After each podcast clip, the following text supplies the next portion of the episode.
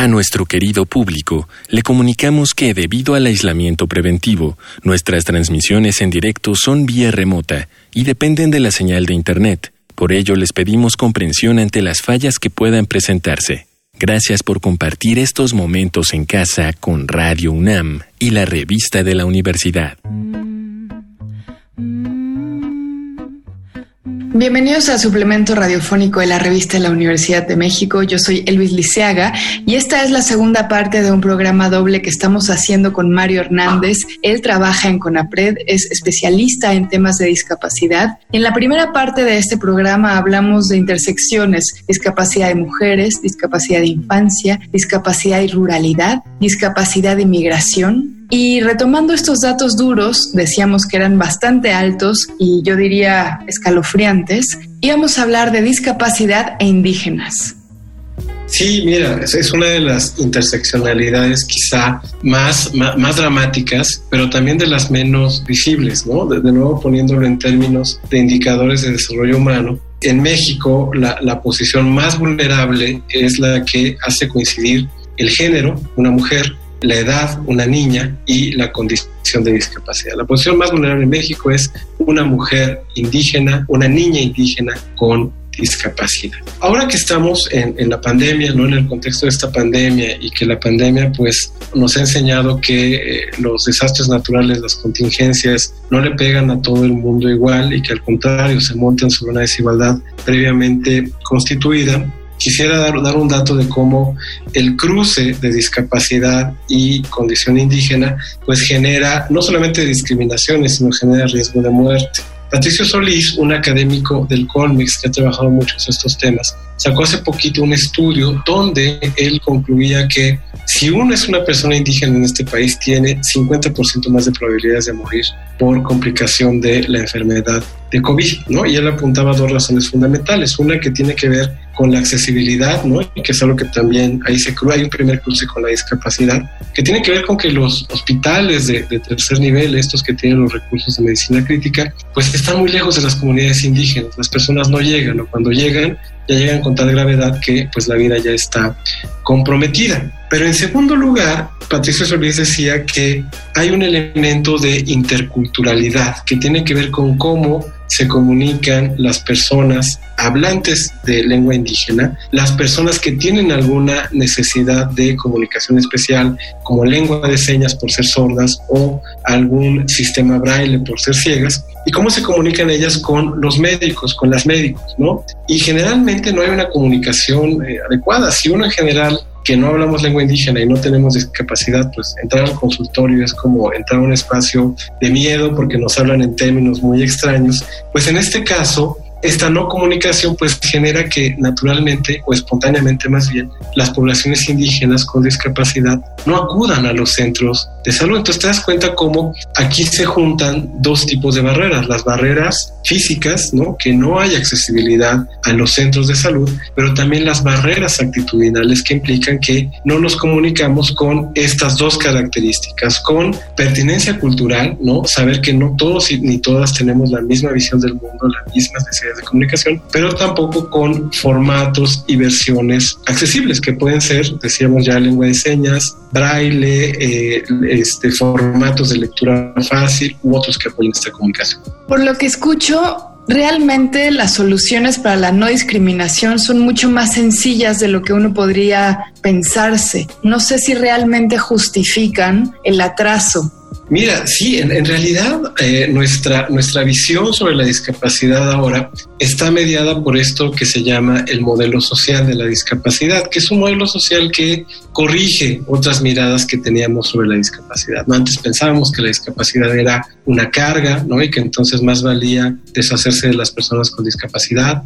Luego, eh, ya en la modernidad, pensamos que la discapacidad era una enfermedad y pensamos que lo, lo fundamental era rehabilitar, curar a la persona. Hoy nos damos cuenta que la discapacidad es una cuestión que se vuelve relevante cuando el entorno no es accesible, cuando no hay rampas, no hay pasamanos, no hay elevadores, no hay guías de bastones para ciegos, cuando no hay anuncios en sistema braille, pero también, y creo que eso es más importante y apunta a lo que tú decías, cuando no hay una actitud de observar a la persona con discapacidad como igual. Yo creo que una parte importante de la discriminación sí se resuelve poniendo todos estos recursos, pero también creo que la parte más importante de la discriminación tiene que ver con cambiar la actitud, piensa una cosa muy, muy cotidiana e invito a, a, que nos escuchen a que lo piensen, ¿no? Cuando nosotros vemos a una persona, por ejemplo, en silla de ruedas entrando a un establecimiento comercial, espontáneamente nosotros, en lugar de dirigirnos a ella, nos dirigimos a la persona que le ayuda con silla de ruedas o que le asiste.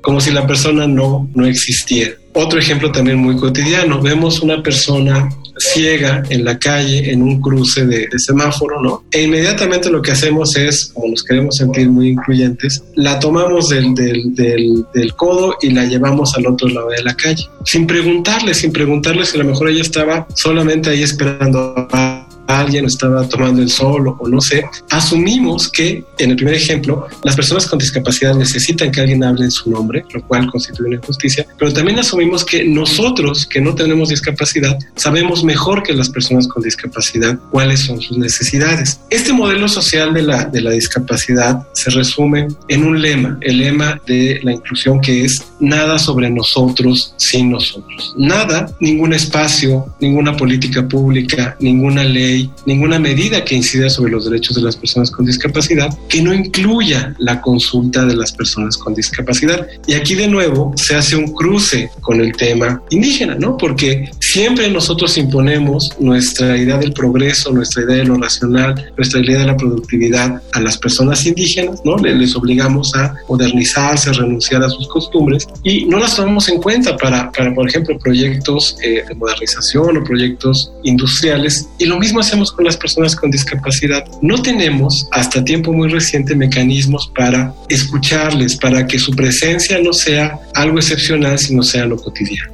Ahora, ¿cuál es tu opinión sobre cómo influye esta actitud nuestra que tú mencionas, estos ánimos paternalistas quizá de representar al otro, de saber mejor que él que necesita? ¿Qué tanto es un ciclo vicioso también con las políticas públicas? Me pregunto, por ejemplo, Mario, ¿qué opinas tú sobre, retomando esto que acabas de mencionar, de que no solo no los tratamos con el respeto que merecen, sino que además tenemos ganas de representarlos y actuamos como si supiéramos mejor que ellos qué es lo que las personas con discapacidad necesitan? ¿Qué tanto esta actitud de nosotros forma parte de un ciclo o de un círculo vicioso con las políticas públicas. Es decir, si yo viera más rampas en las calles, vería más personas con sillas de ruedas. Si yo encontrara braille en absolutamente todos lados, los ciegos formarían parte de nuestra cotidianidad y entonces esa creencia de que son bien poquitos, de que pobrecitos, también disminuiría. Sí, mira, hay una, una filósofa estadounidense, Sunaura Taylor, que lo dice muy claro, ella es una, una, una persona con discapacidad, y ella dice que es cierto, nos, nos, hemos acostumbrado a observar el mundo como si creciera de manera espontánea, ¿no? Es decir, tenemos, estamos en este momento en un escritorio que tiene una cierta altura, tenemos una silla donde estamos sentados que también tiene una cierta estructura, y pensamos que así como los árboles crecen naturalmente y nadie influye sobre ellos, ¿no? sobre su color, su, su, tamaño, así son las cosas del mundo que crecen espontáneamente. En realidad, no, en realidad, tanto el, el, la mesa como las sillas y todos los espacios y objetos del mundo pues están diseñados y utilizados en torno a cuerpos que se alinean con el promedio estadístico de la funcionalidad. Se excluye a todos los cuerpos que no son, a todos los cuerpos y a todas las subjetividades que no son de una misma manera. Lo mismo ocurre con las leyes y con las políticas públicas. Esta mirada que hemos tratado de hablar un poco, este modelo social de la discapacidad, es muy reciente. Prácticamente desde la década de 1970 es que hablamos de la discapacidad en estos términos de autonomía y respeto de la dignidad. Antes, la, las leyes, las políticas públicas, pues asumían que alguien debía representar a la persona con discapacidad o que simplemente su lugar era la casa, la oscuridad de la casa y no los espacios comunes. Eh, yo, yo creo también eso, que, que si, mira, podemos poner un símil, ¿no? Eh, el movimiento de, las, de los derechos de las personas afro, pues fue un movimiento que cada vez más, por ejemplo en Estados Unidos, pues implicó que ellas estuvieran en lugares donde antes no estaban, en las mejores escuelas, las mejores universidades, las mejores oportunidades laborales. Entonces, la sociedad se dio cuenta que pues las personas afro eran tan productivas como todas las demás y que el tono de piel pues no era una no era relevante, ¿no? Que era una persona con una complejidad como cualquier otro. Creo que algo similar ocurre con las personas con discapacidad, ¿no? Eh, es muy frecuente esto que tú dices, ¿no? Decimos, bueno, pero ¿para qué quiero libros con braille en mi universidad si aquí no hay personas ciegas? ¿O para qué quiero un sistema de alerta sísmica, por ejemplo, que incorpore este, señales visuales, ¿no? Que si, si de repente tiembla cuando tocamos madera, pues una persona con discapacidad auditiva no puede escuchar la, alerta sísmica. Si tuviéramos cada vez más este tipo de, dispositivos como los que tú señalas, pues nos daríamos cuenta de que el mundo no, no crece de manera espontánea como los árboles, sino que lo hacemos en torno a cuerpos. Lo mismo podemos decir con las políticas públicas. Desde CONAPRED identificamos cuatro ámbitos, cinco ámbitos que son los fundamentales para atender de manera prioritaria en relación con los grupos históricamente discriminados. La salud, la educación, el empleo, la seguridad social y la procuración de justicia. Seguramente las personas que nos escuchan se darán cuenta que en estos espacios habitualmente con discapacidad, o que cuando hay, por ejemplo, en el ámbito de la procuración de justicia, pues no cuentan con los recursos adecuados para, para poder acceder a los mismos derechos que el resto de personas. Quisiera detenerme un poquito aquí en el tema de la justicia, que es un tema muy sensible, que es un tema que nos importa mucho como sociedad. En 2019, el Comité de Personas con Discapacidad de Naciones Unidas admitió el primer caso a título individual desde México, que es el caso de una persona con discapacidad intelectual que fue sentenciada. Fue sentenciada porque no contó con los recursos de accesibilidad, no, no contó con un, eh, con un abogado que tuviera la disposición a explicarle lo que se le acusaba y Naciones Unidas dijo que esto pues era violatorio de todos sus, de todos sus derechos. Entonces, este caso de justicia desafortunadamente se reproduce en la educación. Por ejemplo, hoy hay un debate muy importante, bueno, un debate que ya resolvió la Corte. Existen, coexisten el día de hoy dos modelos de educación, ¿no? la educación para personas sin discapacidad y la educación especial, y son espacios separados. Ya la Corte resolvió en 2018 que es inconstitucional que haya estos dos espacios separados y que más bien tenemos que integrar a las personas con discapacidad a las escuelas regulares. Claro que eso implica un reto importantísimo porque pues pensemos en un niño que está, por ejemplo, en alguno de los puntos del espectro del, del, autismo, ¿no? Que requiere apoyos como maestros sombras o requiere una atención directa del profesor o la profesora, pues damos cuenta que eso no, no pasa en el mundo, en el mundo real. Lo que dijo la Corte es que el día de hoy lo que tenemos que buscar es que todos los niños y niñas estén en todas las escuelas, pero que eso nos debe, nos debe obligar a ir ampliando los presupuestos, ir generando mayor sensibilidad en maestros y maestras y en ir corresponsabilizando a los alumnos los padres de familia.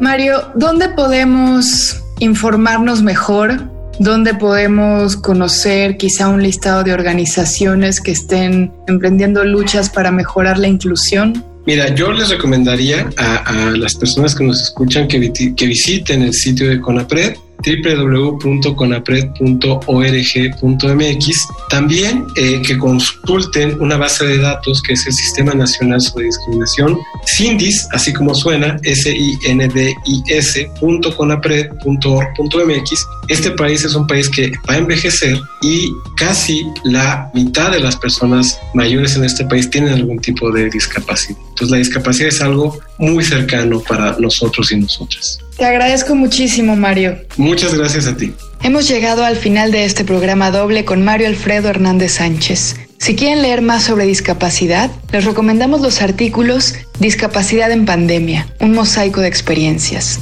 de Marcela Vargas y Pablo Padilla. Y también Saliva Ilegal, de Cristina Morales. Ambos artículos se encuentran en el número de este mes de la revista de la Universidad de México. Pueden consultarla gratuitamente en www.revistadelauniversidad.mx. En redes sociales nos encuentran como arroba revista-unam.